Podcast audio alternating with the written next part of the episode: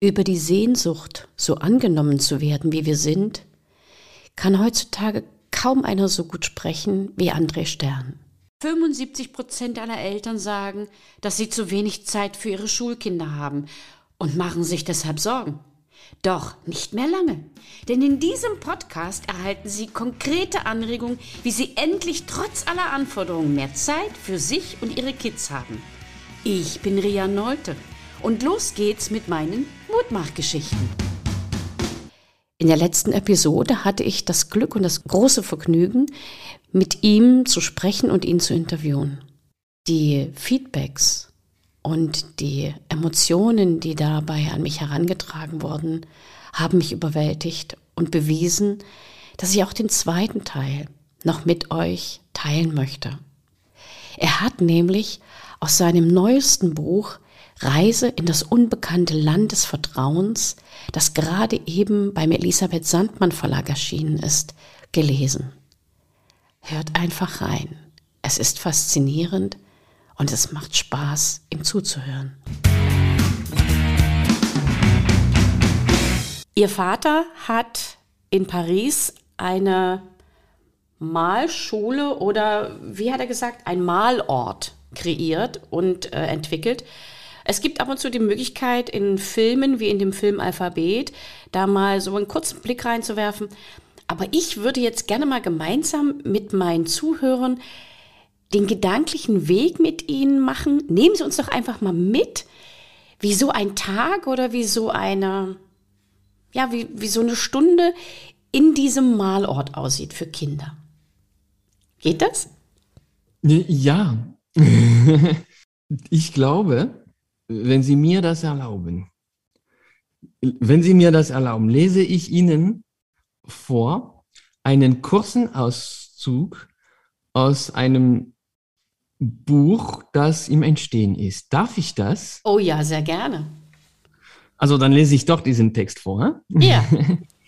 Es ist die Geschichte eines Kindes, das all den Anordnungen unterworfen ist, die unsere Welt an Kinder richtet. Wie alle Kinder wurde es in dem Glauben gelassen, dass es sich ändern, verbessern, Fortschritte machen, wachsen, die richtigen Antworten zur richtigen Zeit geben und vor allem den Erwartungen entsprechen müsse, um gesehen, geschätzt und bestätigt zu werden. Von seinen Eltern, von seinen Lehrern, von der Welt, von den anderen. Dieses Kind entdeckte aus irgendeinem Grund einen Ort, eine verschlossene Tür, die es mit der vorsichtigen Neugier eines Kindes öffnete dann trat es ein. Sein erster Eindruck war seltsam. Der Ort schien ihm die Arme zu öffnen. Er fühlte sich nicht von dem Ort selbst, sondern von seinem eigenen Inneren angezogen.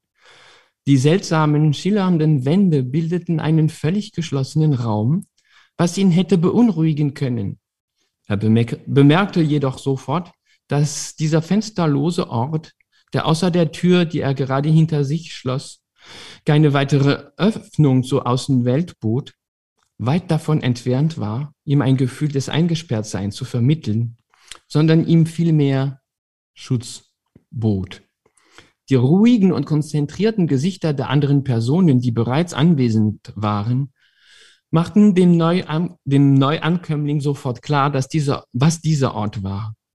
Ein Ort der Sicherheit. Während er über die Schwelle getreten war, hatte der Knabe ein seltsames Phänomen bemerkt. Unterschiede und Diskriminierungen waren wie weggeblasen, als würden sie plötzlich verschwinden, erschrocken über die Ruhe des Ortes. Hier gab es keine großen, kleinen, starken, schwachen, erwachsenen Kinder, Mädchen, Jungen, Hautfarbe, Alter, Herkunft, Behinderung keine guten oder schlechten Schüler, guten oder schlechten Noten, keine richtigen oder falschen Antworten, kein Urteil auch nicht im Geheimen, kein Erfolg, kein Versagen, kein Versagen, keine Tests, keine Prüfung, keine Fangfragen, keine Beleidigungen. Nichts, was man muss. Keine Hausaufgaben, keine Lektionen, kein erwartetes Ergebnis. Als ob jeder, als ob jeder ihn sehen, aber niemand ihn messen und eichen würde. Als ob ihn alle willkommen hießen, aber niemand etwas von ihm hielt, weder Gutes noch Schlechtes. Hier bist du, wie du bist, und das ist gut so. Du kannst du sein, Und zwar ganz und gar. Ohne Substraktion, ohne Addition, ohne Fehler, ohne Lücken, ohne Anomalien, ohne die geringste Notwendigkeit einer Korrektur oder Verbesserung, ohne Angst vor anderen, ohne Angst vor Sanktionen von oben, ohne Erwartung von positiven Kommentaren, die dein Sein bestätigen. Die anderen sind weder Herrscher noch Konkurrenten. Sie leben diese Welt und dadurch, dass sie sie so natürlich leben, machen sie sie normal. Die Ordnung dieser Welt. Freiheit, verankerte Freiheit, beruhigend wegen der klaren und unverderlichen Rituale, die logisch, leicht zu verstehen und anzuwenden sind, ohne Chaos, ohne Einschränkungen. Freiheit inmitten der Freiheit der anderen, ungeteilte Individuen, die eine Gesellschaft bilden. Das Kind musste sich die Rituale dieses Ortes nicht erklären lassen. Innerhalb weniger Sekunden hatte er sie verstanden, der Knabe. Es war einfach nur logisch. In der Mitte des Raumes befand sich ein Gemeinschaftsinstrument, an dem sich alle Anwesenden, Anwesenden bedienten, wie ein schmaler Tisch, eine Werkbank, auf der scheinbar magisches Werkzeug lag, eine Art Stäbe mit weicher Spitze, mit denen man alles bauen konnte, was man wollte. Auf dem Instrument befanden sich auch Schalen mit verschiedenfarbigen Flüssigkeiten und Zutaten, auch hier wahrscheinlich magische. Aus Gummi, das von den Bäumen des Waldes gepflückt worden war, gemischt mit allerlei Pulvern. Pulver aus getrockneten Pflanzen, farbigem Sand, verschiedenen Erden, verkohltem Holz, makellosem Kalkstein, Gewürzen und verschiedenen Harzen, die alle fein gemahlen und gesiebt wurden, bevor man sie kunstvoll mischte. All dies wurde angeboten, bereits fertig und mit großer Einfachheit. Die Genauigkeit der Handhabung, um die Zutaten nicht zu vermischen, war offensichtlich. Ebenso wie die Tatsache, dass man nur das Werkzeug ergreifen und sanft in eine Zutat tauchen musste, um mit dem Gestalten zu beginnen, um Welten zu bauen. Dieser Ort, das verstand das Kind, war ein Land des Vertrauens. Ein Ort, an jedem, an dem jede Form von Angst verschwand, Rund um das kollektive Instrument an den Wänden befand sich der unantastbare Raum jeder einzelnen Person, die anwesend war. Es gab dieses Hin und Her zwischen dem kollektiven und dem individuellen Raum. In seinem individu individuellen Raum baut jeder Mensch unvergleichliche und nicht verglichene Universen. Einer der Anwesenden, der wie ein geschickter und aufmerksamer Magier aussah, tat nicht das Gleiche wie die anderen sehr beschäftigt war er dazu da, ihnen zu dienen. Nicht unterwürfig, sondern im edelsten Sinne des Wortes. Er tat alles, damit die Menschen hier nichts anderes zu tun hatten, als sich ihren Bauwerken hinzugeben. Er achtete auf jeden ihrer Wünsche und fügte Material hinzu, bevor die Person überhaupt bemerkte, dass dieses zur Neige ging. Er entfernte ein Hindernis kurz bevor das Werkzeug sich ihm näherte und dadurch behindert wurde. Kaum hatte die Person begonnen, in der Höhe zu arbeiten, brachte er ihr eine Trittleiter. Kaum arbeitete sie tiefer, brachte er ihr ein Kissen. Wenn die Person eine andere Zutat wollte oder ihren Platz vergrößern oder dass man das Werkzeug für sie eintauchte oder dass man ihr andere Elemente brachte, er war sofort mit der Antwort zur Stelle. Die Anwesenden waren daran gewöhnt. Sie riefen ihn einfach und er kam. Sie sagten, ich brauche Wasser und er brachte ihnen die paar Tropfen Wasser, die sie brauchten. Mit einem Auge achtete er auf den korrekten Gebrauch der Werkzeuge, auf den sorgfältigen Umgang mit den Materialien. Und er tat dies für alle genau auf die gleiche Weise, ohne Diskriminierung oder Präferenzen. Von außen betrachtet hätten viele Leute gesagt, dass er zu viel für die Kinder machte und dass diese demzufolge gewiss anfangen würden, maßlos zu fordern und zu verlangen. Vor allem aber nachdem sie die Erfahrung gemacht hatten, dass ihnen die volle Aufmerksamkeit und Fürsorge zuteil wurde und alle ihre Wünsche sofort erfüllt wurden, würden sie zu verwöhnten, launischen, egozentrischen und selbstsüchtigen Kindern werden. Doch genau Gegenteil, das Gegenteil war der Fall. Die Kinder an diesem Ort wurden zu erfüllten Menschen, sich ihrer Fähigkeiten bewusst. Kinder, die am eigenen Leib erfahren hatten, dass ernst genommen zu werden, Pflege und Aufmerksamkeit zu erfahren, eine gegenseitige Erfüllung bedeuten. Demzufolge hatten sie den natürlichen und logischen Drang, diese Pflege und Aufmerksamkeit auch anderen zuteil werden zu lassen. Das neu ankommende Kind fühlte sich willkommen. Niemand fragte, woher es kam, warum es kam oder wie es kam. Allein die Tatsache, dass es die Schwelle des Ortes überschritten hatte, schien es zu einem erwarteten und selbstverständlichen Mitglied dieser Gesellschaft zu machen. Mit einer unauffälligen Geste, als würden sie sich schon ewig kennen, lud der Magier ihn ein, sich ebenfalls seinen persönlichen Raum zu nehmen. Das Kind folgte dieser Aufforderung und ließ sich von diesem Impuls, seinem Instinkt und seiner kurzen Beobachtung der Aktivitäten der anderen Anwesenden leiten. Der Bub hatte bereits verstanden, wo sich der Vorrat von persönlichen Raum befand. Es waren wie dünne Fenster, die sich zur Leere hin öffneten. Es gab einen ganzen Stapel davon auf, der, auf einer Art Ständer am Eingang des Ortes. Er nahm das erste vom Stapel und kaum hatte er es ergriffen, wurde es zu seinem eigenen, ungeteilt, unverwundbar. Es war nicht schwer, hatte eine angenehme Breite. Er trug es vor sich her zu einer der bunten Wände und legte es dort an.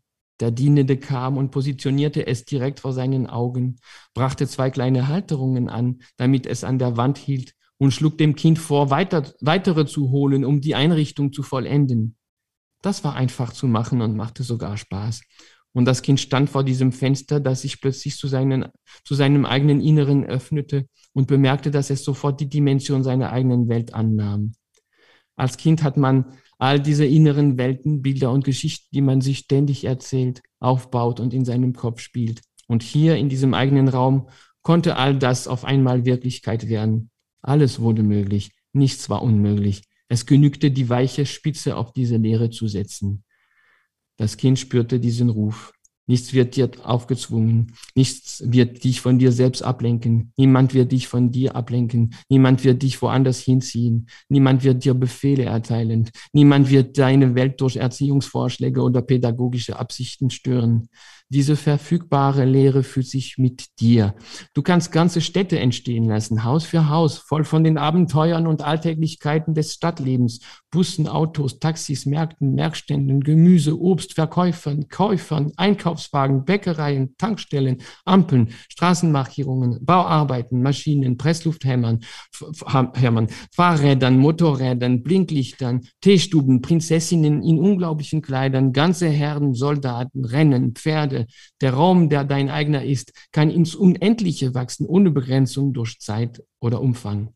Und du kannst dadurch deine volle Größe erreichen, eine endlose Kompetenz entwickeln. Hier kannst du, was du willst und du willst, was du kannst. Du kannst jedes Haus in deiner Stadt betreten, es möblieren, darin kochen, nachträglich eine Terrasse anbauen, um im Freien in der Sonne zu frühstücken. Du kannst ans Meer fahren, in derselben Minute zu schneebedeckten Bergen reisen. Du kannst Skifahren, dich in der Sonne sonnen, Züge lenken, sie durch Tunnel über Brücken fahren lassen. Du kannst Flugzeuge steuern, im Dampf- oder Segelschiff fahren, das Wasser unter den Schiff entstehen lassen und dann plötzlich den Impuls spüren, diesen Meeresraum zu vergrößern, ihm eine grenzenlose Ausdehnung zu erlauben, immer mehr mehr Wasser, immer mehr Unendlichkeit, weiße Räume, Wasserräume, in denen es vor Fischen, Korallen und Algen wimmelt und dann Lichtflecken und ganze Räume aus Lichtkilometer von nebeneinander liegenden Farben. Mit ein wenig Hilfe des Dieners ist die Ausdehnung eine Selbstverständlichkeit, während deine Fähigkeit, diese Unendlichkeit zu gebären, wächst während mit dieser wachsenden Fähigkeit auch dein Vertrauen in deine eigenen Fähigkeiten wächst. Du siehst, wie jene grenzenlos werden. Als das Kind diesen Ort wieder verließ, wusste es, dass es immer wieder dorthin zurückkehren konnte, um dasselbe Vertrauen und dieselbe Dimension zu finden. Denn von nun an war das Kind, auch wenn es diesen Ort verlassen hatte, nicht mehr ein kleines Ding, das sich unter der Last von Befehlen bückte, das sich über ein DIN A4-Blatt beugte, um dort seine Aufgabe zu erledigen. Das Kind, das das konkrete Ausmaß seiner Fähigkeiten erlebt und demonstriert hatte, das Kind war zu einem Riesen geworden. Das war sehr lange. Ich weiß nicht, was Sie davon gebrauchen können. Es ist genau die Antwort, die ich mir im Nachhinein vorstellen konnte, weil ich war da. Ich war vielleicht sogar dieser kleine Junge. Ich glaube, dass Sie das waren. Und wenn, wenn ich lese, entstehen in mir Filme oder Bilder. Und das ist das Faszinierende am Lesen. Und als sie vorgelesen haben, hatte ich diese gleiche Kraft, diese gleiche Macht. Und das, ja, ich war da und ich bedanke mich ganz herzlich für diesen wunderbaren Besuch in ihrer Malwerkstatt. Und ich habe dazu auch ein Zitat gefunden, was wunderbar passt. Das ist von Sir Ken Robinson. Er mhm. sagte, André Stern ist die Verkörperung des natürlichen Lernens und der natürlichen Verwirklichung. Er zeigt, wie alle Kinder gedeihen können, wenn wir ein tiefes Verständnis dafür entwickeln, wie sie lernen und warum, und wenn wir ihnen die besten Bedingungen für, ihre, für ihr Wachstum und ihre Entwicklung zur Verfügung stellen. Und das ist richtig dolle deutlich geworden, finde ich. Mhm. Ich würde gerne mal kommen. Malen ist eigentlich nicht so mein Ding gewesen, vielleicht weil ich immer Dinge malen musste, die ich nicht malen wollte. äh, Im Nachhinein später habe ich dann festgestellt, dass ich auf meine Art und Weise total kreativ auch mit Farben umgehen kann. Und das zeugt davon, so wie Sie das jetzt dargestellt haben, dass wir eigentlich am Anfang alle zu allem fähig sind. Äh, wahrscheinlich werden Sie dann auch den Satz von Gerhard Hüther unterschreiben. Am Anfang unseres Lebens sind wir alle hochbegabt. André, ganz, ganz herzlichen Dank. Und das war sie schon wieder. Die extra Portion Mut macht Geschichten. Und wie immer, ich freue mich auf Ihre Rückmeldung an podcast.rino-story.de. Als kleines Dankeschön für Sie und Ihre Treue erhalten Sie ein kostenloses 15-minütiges Beratungsgespräch mit mir. Bis zum nächsten Mal. Herzlich Ihre Ria Neute, bekannt als Rino Mutmacherin.